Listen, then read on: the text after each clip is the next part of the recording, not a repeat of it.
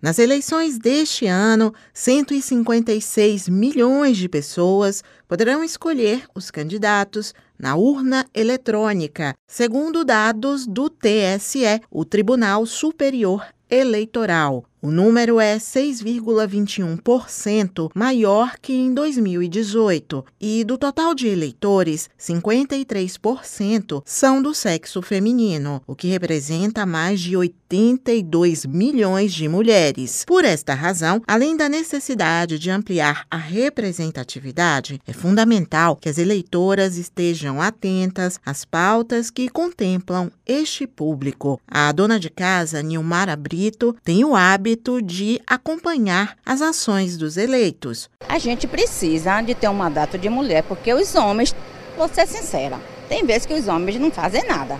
Para a empregada doméstica Marilúcia Cerqueira, confiar no trabalho das mulheres é fundamental. É importante que as mulheres confiem nas outras, né? Que para com esse preconceito que achar que só homem, só homem, não mulher. Neste ano, houve uma grande adesão de jovens interessados em contribuir com o processo eleitoral. De acordo com o TSE, o Brasil ganhou somente no mês de março mais de 445.500 eleitores de 15 a 18 anos, crescimento de 51% em relação a 2018. Os candidatos, inclusive, estão de olho neste eleitorado mais jovem. Para a cientista política Vitória Espinheira, entender a cultura dos mais jovens é importante para estabelecer uma comunicação mais eficiente com eles. Os políticos estão até se transformando né, nas danças, etc., para tentar criar uma identidade, porque existe realmente uma separação muito grande ontem, hoje da cultura do jovem, né, e, e, e a gente sente que o adulto está tentando um pouco chegar perto, porque senão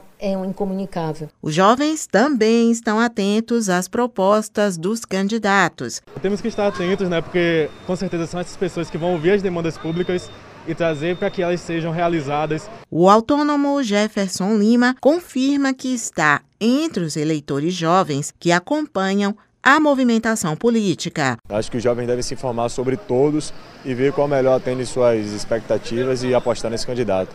Outro fato que também chama a atenção é o aumento de eleitores com mais de 70 anos, a faixa etária em que o voto não é mais obrigatório. Para se ter uma ideia, há quatro anos eram 12 milhões de eleitores acima dos 70 anos. Em 2022, são quase 15 milhões. A cientista política Vitória Espinheira diz que a participação política contribui para a representatividade. É um momento conjuntural assim que nós vivemos, onde existe esse debate no dia a dia, dentro de uma farmácia, dentro de uma feira, dentro de, da academia. Existe também uma ideia de visibilidade, sabe?